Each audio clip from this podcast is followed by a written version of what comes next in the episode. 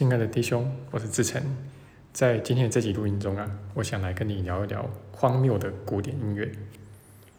那我自己在读高中的时候啊，嗯，就喜欢听这个古典音乐啊。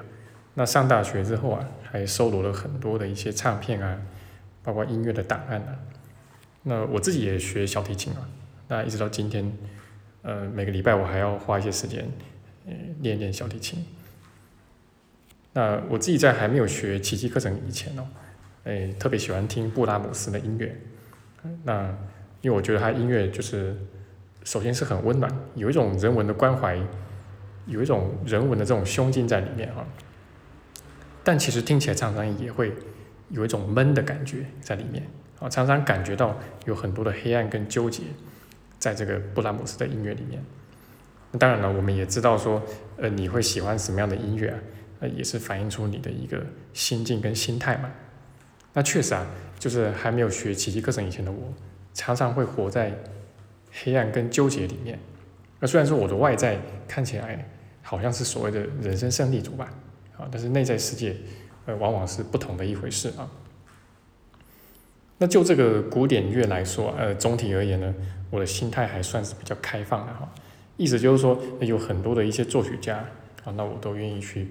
尝试去听听看啊，不管是古代的、近代的还是现代的。那比如说，在我上高中的时候啊，就是本来我听不太懂巴哈的音乐，也不太喜欢他的音乐啊。那不过后来呢，哎，就在一本书上读到说啊，哎，很多人就没有办法适应这个去听巴哈的音乐啊。但是你可以试着呢，就是一整个月的时间里面啊，就只听巴哈的音乐，然后等到那个月过完之后啊。那你就会疯狂的爱上巴哈，哎，结果我就照做了啊。那从那时候开始一直到现在，哎，就非常喜爱巴哈的音乐。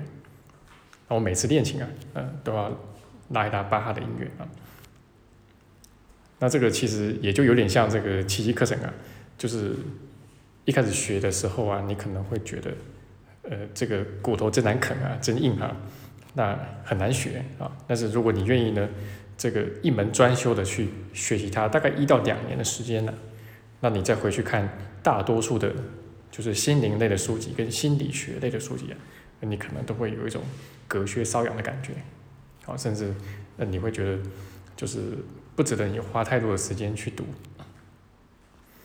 但即便是这样啊，就是仍然会有一些作曲家啊，那即便我尝试过很多次，然后经过了很长的时间了。然后我依然感受不出来它的美妙到底在哪里啊？比如说这个俄罗斯作曲家普罗高菲夫啊，就是其中的一个啊。那跟他同时代的，呃，算他的同僚吧啊，就是肖斯塔科维奇啊。那么，我就比较 OK 啊。那我上大学的时候就已经会听他的音乐啊。那一直到现在啊，其实偶尔我都会把这个肖斯塔科维奇的音乐拿出来听一听。那他有一些曲子。啊，我自己也非常喜欢啊，比如说他的小提琴协奏曲第一号啊，或者说他的这个第一号钢琴协奏曲啊。但是其实这个这个独奏乐器有有两个啊，就是除了钢琴之外，还有小喇叭啊，是一个蛮有趣的一个组合跟配置啊。那普罗高菲夫的音乐啊，呃，虽然尝试过很多次啊，但是总是觉得不得其门而入啊。好，即便是愿意听，但是觉得。没有深刻的感受啊，那当然比较通俗的除外啊，比如说他很著名的就是那个彼得与狼嘛。那不过啊，在二零二零年底啊，就是我看了一本还不错的书啊，就讲这个古典音乐啊，那里面就谈到了这个普罗高菲夫啊，然后呢，就是讲到了他的一些曲子，比较著名的曲子啊。那么我就一样按图索骥啊。再把相关的一些这个曲目啊，又找出来听啊，哎，这一回啊，那真的是听进去了啊，而且啊，还是比较难懂的这个钢琴奏鸣曲啊。那他钢琴奏鸣曲里面，其中有一首啊，呃，印象中好像是第七号吧，哈，就是在首演的时候啊，当年呢还被砸场了啊，这个鞋子啊、鸡蛋呐啊，呃，因为这个听众觉得这个钢琴家。到底在弹什么？根本就是在乱弹啊！那当然，钢琴家乱弹就表示是因为这个作曲家在乱写嘛。啊。不过这个第七号钢琴奏鸣曲啊，倒是我听了觉得很有感觉的。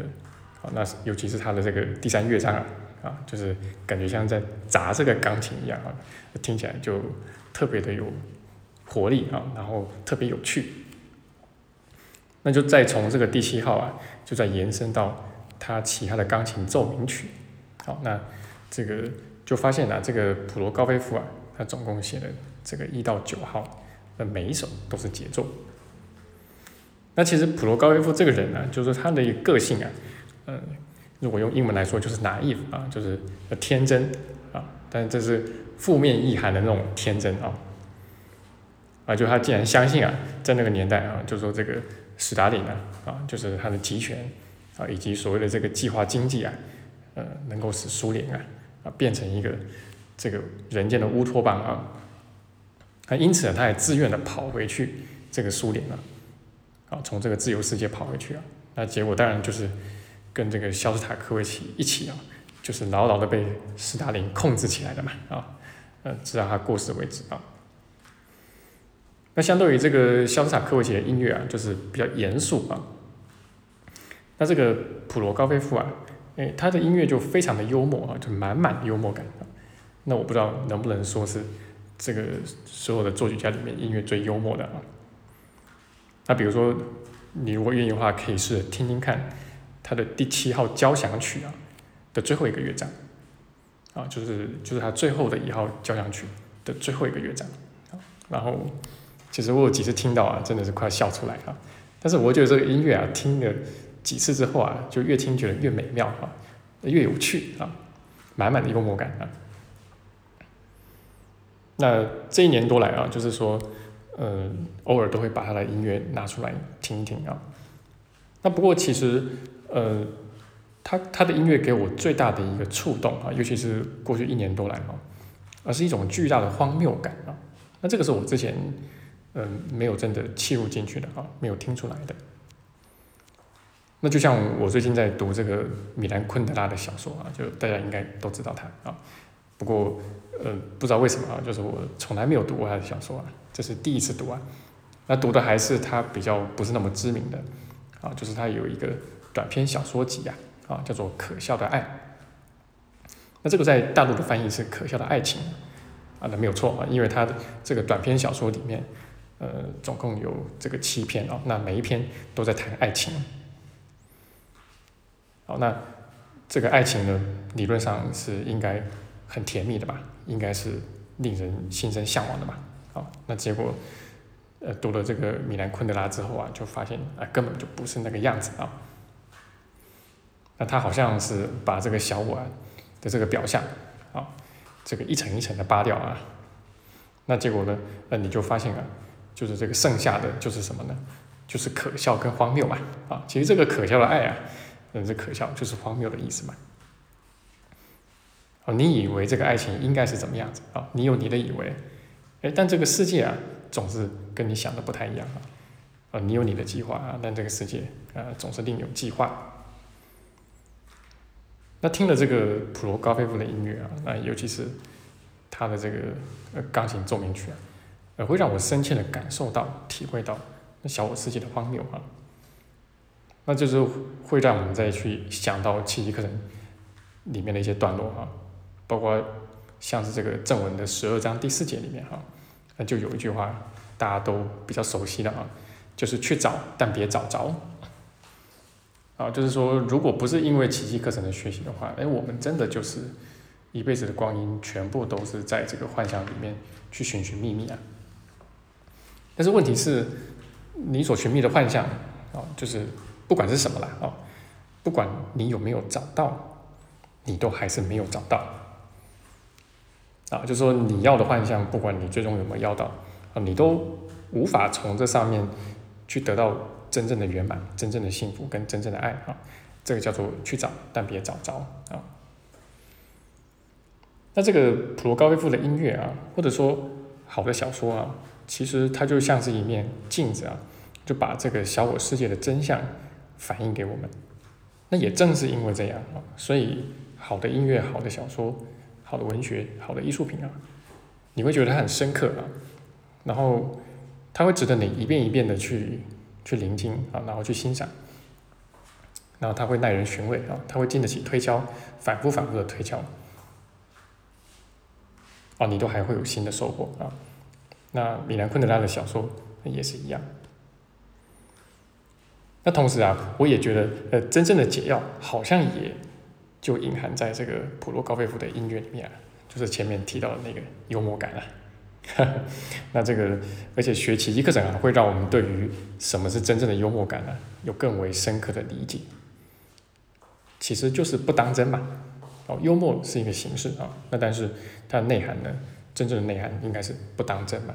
啊，你如果当真的、认真的吧，哈，就是你就无法真的幽默啊。对，那当然不当真啊，那才会是那个解药嘛，啊，才会是那个良药啊。要不然我们。一定是啊，注定要陷入到小我世界的那个荒谬里面去啊！就是你不管再怎么努力的去寻找，啊，再怎么努力，都还是没有办法真的找到。好，那这就是我今天的分享。好，那呃，也希望对你的学习有所帮助。好，那最后呢，我们也感谢啊，就是最近这段期间，呃，给我们仙女团队呃赞助的学员们啊，那让我们有足够能量啊。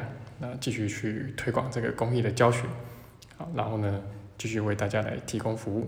那不管是这个网站跟公号的一个建制跟更新啊，啊，或者说在群组里面，啊，去带大家一起学习啊，然后答复大家的提问。好，那就感谢你的聆听与陪伴，那我们就下期见。